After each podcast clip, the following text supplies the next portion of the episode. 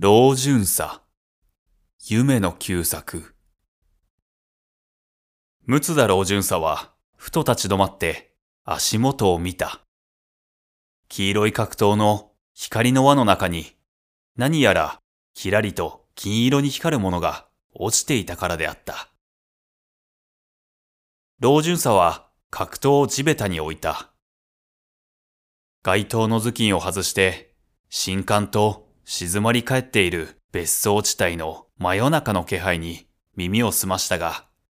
やがて手袋のまま街灯の内ポケットを探って、おぼつかない手つきで老眼鏡をかけながら、よく見ると、それは金口の巻きタバコの吸い差しを短い銅線の切れ端の折れ曲がりに挟んで、根元まで吸い上げた残りであった。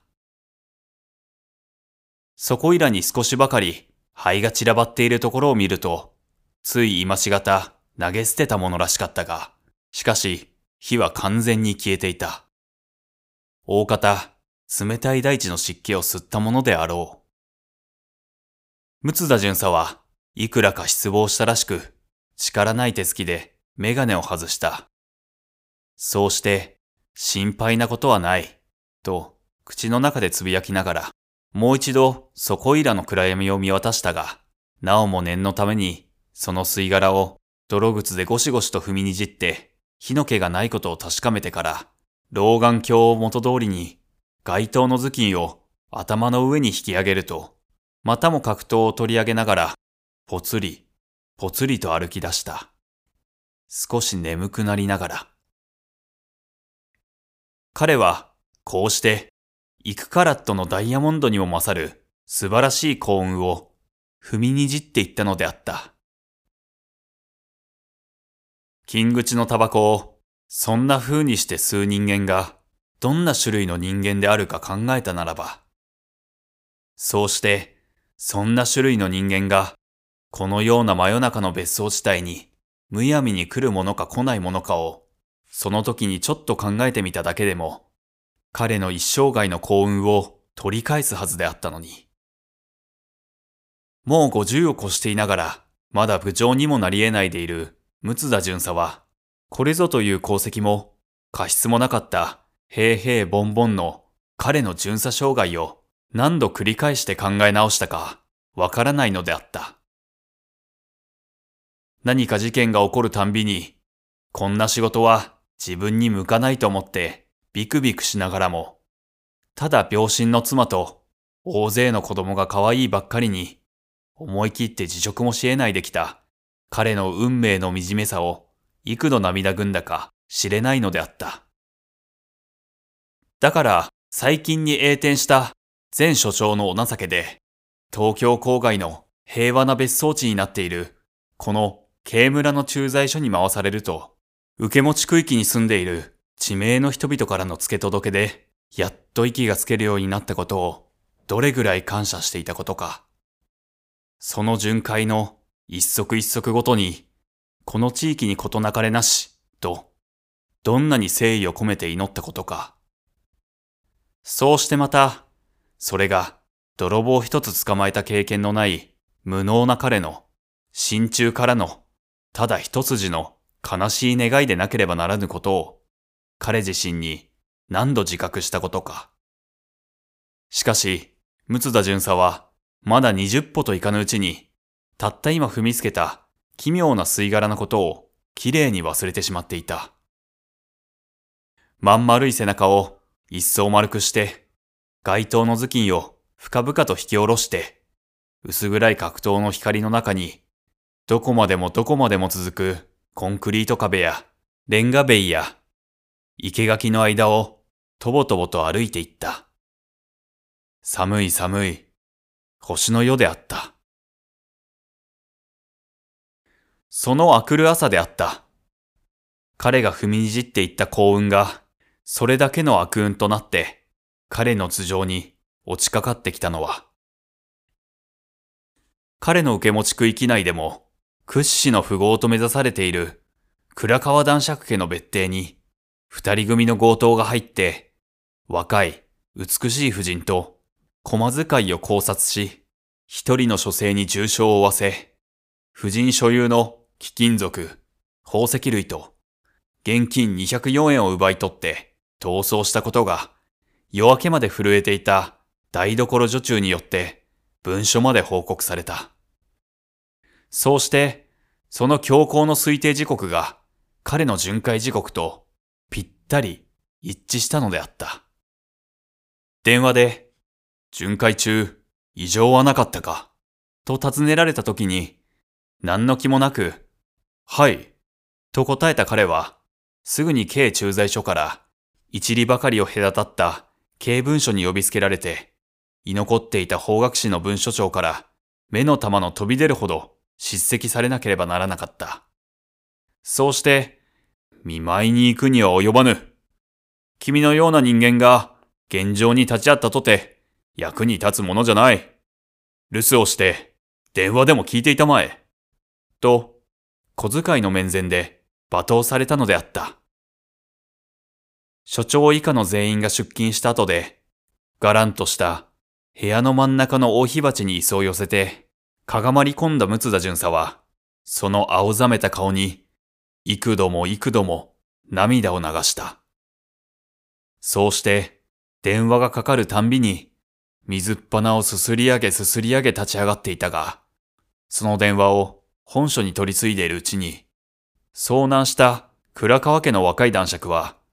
旧友の亡国大使を神戸に出迎えに行った留守中であったこと。犯人はどちらも黒装束に覆面をした専門の強盗らしかったこと。倉川家の裏でのコンクリート塀を乗り越えるときに電話線を切断していたこと。バンガロー風の2階の窓ガラスを切ってネジ止めを外して忍び入ったこと。婦人と駒使いは眠ったままの位置で考察されていたこと。重傷を負わされた女性が間もなく死亡したこと。物置に隠れて震えていた台所女中が夜の明けるのを待ってお隣から文書に電話をかけたこと。その他は一切不明。といったような事実が判明してきた。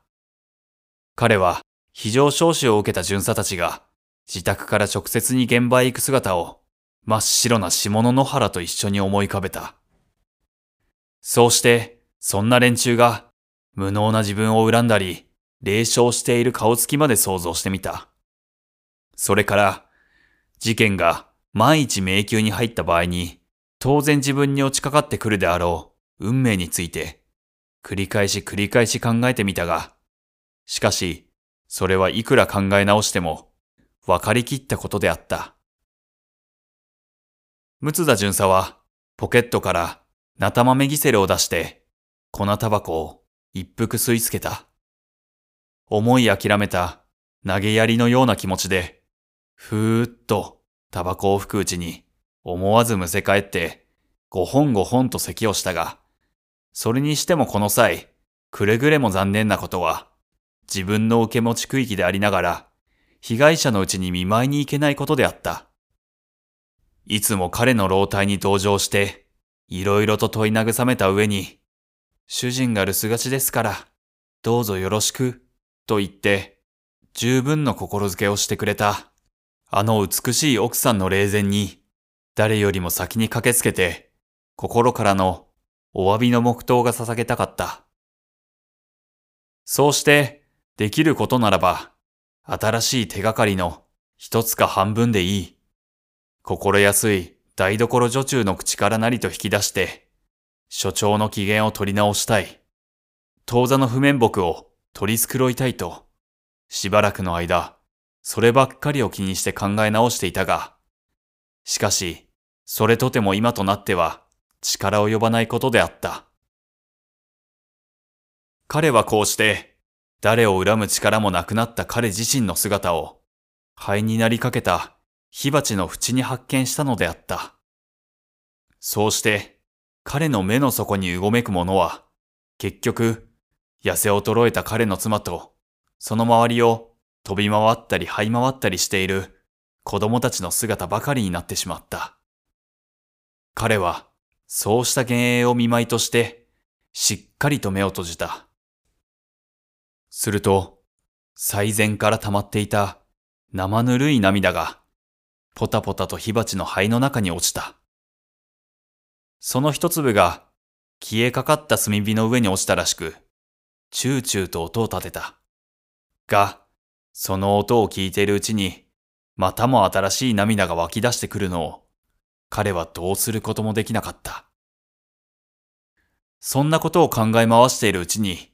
いつの間にか時間が経ったらしい。彼の背後の柱時計が、夢のように一時を打つと間もなく、非常線に出ていた同僚の二三名がバタバタと帰ってきた。ああ、眠い眠い。いくら言うたって、新米の所長はダメじゃよ。第一、非常線からして手遅れじゃないか。青年会など出したって、何の足しになるものか。まあ、そう言うなよ。おかげで無駄骨折りが助かるじゃないか。指紋もないそうですね。うーん。今頃は奴ら、千里向こうで昼寝してけつかるじゃろう。ははうまくやりおった。そういううちに、古参の彼がいることに気がつくと、慌てて、敬礼をしし、体験を外したが、そのまま、めいめいの椅子について、ひっそりと口をつぐんでしまった。彼らは、六田巡査が最前所長から叱られたことを知っているらしかった。六田巡査は、もう、現場の模様を聞いてみる勇気さえ出なかった。ただ、無能の標本見たように、火鉢の縁に晒し物にされている自分自身を顧みて、力なくうなだれるばかりであった。それから、ちょうど満一年経った。六田巡査は予想通り年度代わりでクビになったが、それでももらえるものだけはもらったので、それを頼りに、いろいろと円弧をたどって運動した結果、2ヶ月ばかり前から、市外の製作工場の門営に雇われていた。無論、俸給は安いし、夜勤もあるにはあったが、しかし、ほとんど門番と受付を兼ねたような単純な仕事であった上に、巡回の区域が非常に狭かったので、肥満した六田老人にとってはかえって極楽のような気がしたのであった。彼は、毎日正午の休憩時間になると、会社の事務室に来て、新聞の続き物を読むのが何よりの楽しみになった。ビクビクと縮こまったまんま、何の華やかさもない生涯を送ってきた彼は、その小説や講談の中に出てくる気の毒な、哀れな運命の持ち主に満行の同情を寄せると同時に、そんな人々が正義の力によって救われていく筋道を自分のことのように力こぶを入れて読み続けた。ことに世の中の下積みになったおとなしい人間が思いがけない幸運に出会ったり、お上からご褒美をいただいたりする場面にぶつかると、彼は人に気づかれるのを恐れるかのように、そっとメガネを拭いながら、二度も三度も繰り返して読み直しては、人知れずため息をするのであった。ところが、そのうちに、つい二三日前のこと、ふと目についた社会面の大見出しを何心なく見直してみると、彼は思わずドキンとして老眼鏡をかけ直した。就職運動に追われているうちに忘れるともなく忘れていたけれども、もうとっくの昔に捕まっているものとばかり思っていた、刑村の強盗殺人犯が、二人ともまだ捕まっていないばかりでなく、ますます凶暴をたくましくしているのであった。倉川家の幸福とともに、彼の運命までも蹂躙し去った二人組の黒装束は、若い倉川男爵が涙のうちに、大米三千円の懸賞金を投げ出して、復讐を誓ったにもかかわらず、その後、3回までも東京郊外を荒らし回って、警視庁の無能を思う存分に嘲笑したのであった。その挙句、しばらく消息を絶っていたが、この頃になってずっと飛んで、今日大阪地方に貸しを変えたらしい。やはり閑静な住宅地が専門らしく、すでに2軒ほど同じ二人連れの黒装束に襲われていて、一軒のうちでは、御家さんが考察され、もう一軒のうちでは、留守番の男が前尾体を決られていた。新聞は、またも思い出したように、当局の無能を鳴らし始めていた。そうして、一年前の慶村の惨劇を振り出しにした彼らの戦慄すべき凶暴な手口を、ほとんど称賛せんばかりに書き立てているのであった。陸田老人は、ほとんど新聞の判明を覆うている、その長々しい大記事を読んでいるうちに、もう息もつかないくらい叩きつけられてしまった。もうたくさんだ。もうたくさんだ。と、叫んで投げ出したい気持ちになりながらも、息もつかれぬ心苦しさに引きつけられて読んでいる彼を、これでもか、これでもか、と押さえつけるかのように、熾烈を極めた筆付きで、今までの事件の記録が繰り返されてあった。そうして最後に、これらの数件の犯罪は、その手がかりの絶務なところから、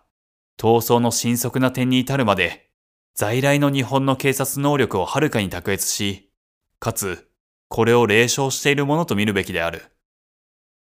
かかる残忍大胆なる犯行を防止し得ない警察当局は、そもそもの責任をどこに持っていこうと思っているのか、といったような激烈な論調で結んでいるのであった。陸田老人は、病人のように青ざめたまま事務室をよろめき出た。事件後間もない、ある夕方のこと、小雨の降る中を、人知れず、倉川家の門前に行って、心からお詫びした時と同じ気持ちになりながら、そうして今となっては、同じようなお詫びをいくら繰り返しても、追いつかなくなった彼自身の無能な立場に気づきながら、陸田老人はそれ以来、事務室へ新聞を読みに行かなくなった。五つ六つ読みかけている続きものの五段がたまらなく気にかかるにはかかったが、しかしその間にまたもや挟まれているかもしれない二人組の黒装束の記事のことを考えると、二の足を踏まずにはいられないのであった。彼は今日も新聞を読みに行きたいのをじっと我慢しいし、門前の部屋に腰をかけながら、ぼんやりと火鉢に当たっていた。お天気がいいので、急に増えてきたハエが二三匹、ブルブルンと這い回っている汚れたガラス戸を見つめていた。門の前の空き地の向こうには、大きな S 製薬会社のコンクリート壁が切ったっていて、ルンペンが三人ほど寄りかかっていた。そこは日当たりがいいし、交番から遠くもあったので、いつも一人か二人のルンペンがいないことはなかった。その姿を見ると彼は、いつも自分の境遇に引き比べて、儚い優越感を感じながら、心持ちだけ救われたようなため息をするのであった。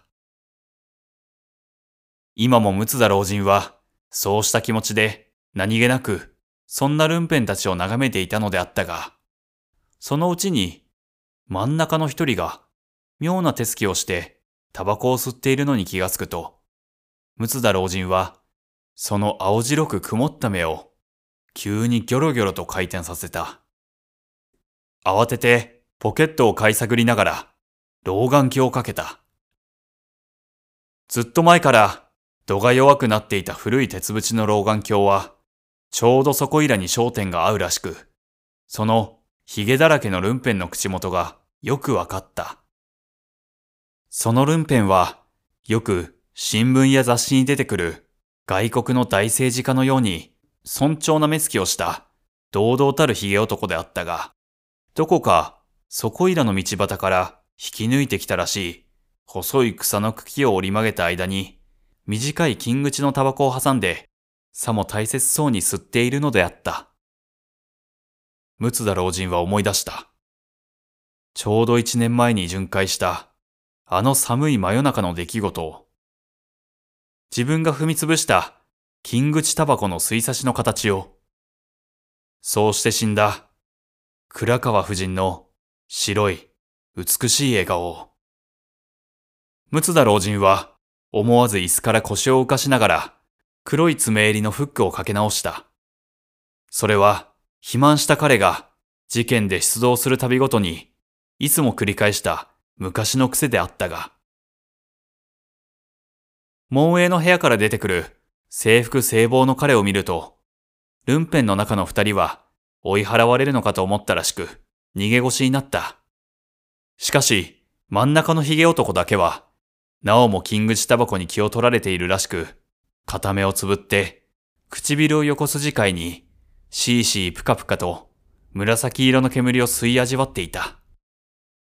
ム田老人は、わざとニコニコしながら、その前に近づいていった。今朝、食校長からもらったカメリアの袋の中から3本を抜き出して手のひらの上に乗せながら。彼のそうした態度を見ると、3人のルンペンが急に帽子に手をかけて、ひょこひょことお辞儀をした。ムツダ老人は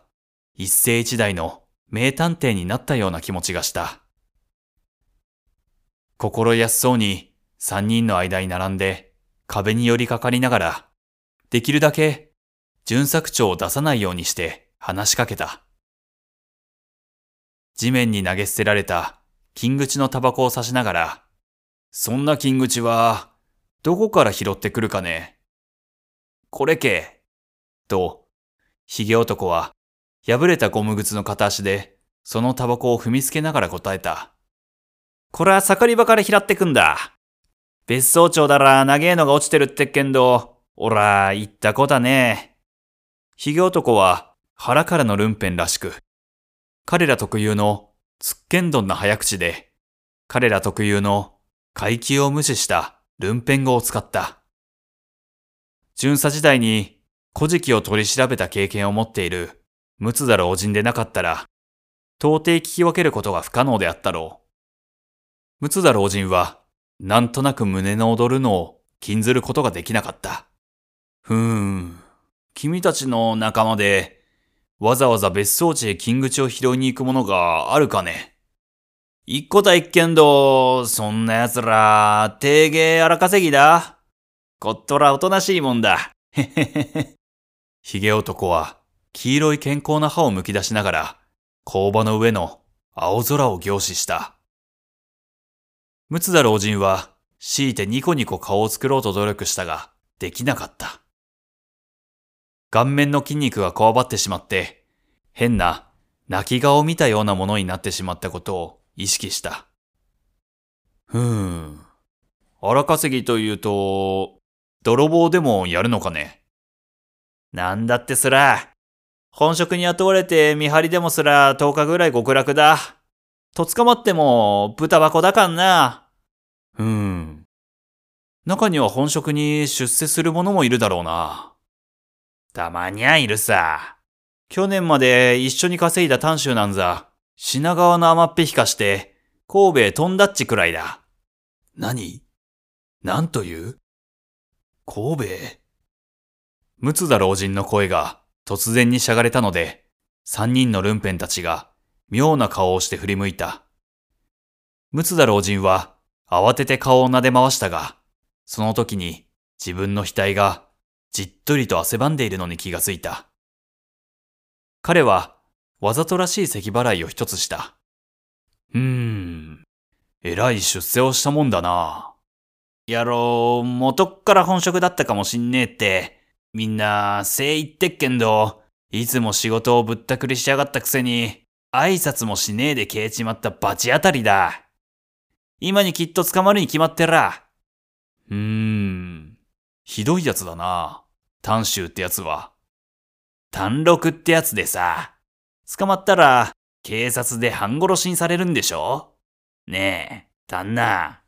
そう、そうとも限らないが、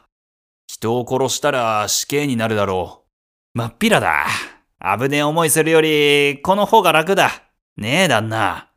そうともそうとも。しかし、その男、単六とかいう男は人を殺したのかね？髭男は返事をしなかった。びっくりしたように目をまん丸く見開いて、六田老人の顔を見たが、たちまち首をキュッと締めて、目をしっかりと閉じて、長い舌をペロリと髭の間から出した。と思うと、一瞬間に元の表情に帰って、目をむき出しながら、へへへへへと、癒しい笑い方をした。そんな表情を見たことのない六田老人は、思わずゾーッとさせられた。しかし、一生懸命に注意力を緊張させていたおかげで、その表情の意味だけは分かりすぎるくらい分かった。そうして、我知らず、カーッと蒸気したまま、髭男の笑い顔を穴の開くほど凝視したのであった。それから10分と経たないうちに、たった一通話の市外電話を受け取った警察庁は、依然として極度の緊張ぶりを示した。すぐに刑事を製作所に走らして、まだ日向ぼっこをしていたルンペンの髭男をインチすると同時に、六田老人を召喚して立ち会わせながら厳重な取り調べを行う一方に、別の刑事を飛ばして品川の女郎屋をしらみつぶしに調べ上げると、髭男が話した通りの人相の男が、昨年の暮れに飛化した女の写真が手に入った、と、その夜のうちに二人の敏腕な刑事が、髭を剃らして変装させたルンペンと女の写真を守って大阪に急行したのであった。それからちょうど二週間目の夕刊には、東京、大阪とも同時に二人組の強盗が捕まったことを特号見出しで報道した。もっとも、京阪地方の新聞の大多数は、犯人の足が意外なところからついたように書き立てていた。つまり、被害者のうちには申し合わせたように SS 式経由ストーブがあったところから、もしやと思って京阪新地方の暖房具店を調査すると、はせるかな？東京から改装してきた写真の女が開いている経由ストーブ店が三宮で発見されると同時に、その店の主人と雇い男が犯人にそういないことが判明したものである。しかし、これを白昼に襲撃して一挙に三人を逮捕することができたのは、何と言っても当局の意向であると極力称賛しているのであったが、これに対して東京の新聞は、申し合わせたように、事件の主君者たる、六田老人のことばかりを主として、堂々たる写真入りで掲載していたので、両方の新聞を読んだ人は、思わず、爆笑させられたのであった。警察庁に呼び出された六田元巡査は、総監以下、各係長、新聞社員などの立ち会いの上で、倉川男爵の手から3000円の懸賞金を授けられたが、七つ折りの紋付き袴をつけた彼は、ほとんど歩く力もないくらい青ざめていた。それでも、かろうじて床の上を前の方によろめき出ながら、男爵の感謝の言葉を受けるには受けたが、同時に自分の失態の代償として、大枚のお金を受け取る心苦しさを言おうとして言い得なかった彼は、顔の筋肉をひくひくと引きつらせながら、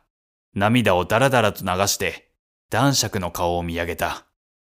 そうして、とうとうお礼の言葉さえ言い得ないまま、唇を二三度震わしただけで、おぼつかない回れ右をして引き下がろうとすると、その時に立ち会っていた総監が、自分の手で渡すべく準備していた金一封を取り上げて、まだありますぞ、と呼び止めた。その声と同時に、六田老人は、ストンと尻餅をついて、気絶してしまった。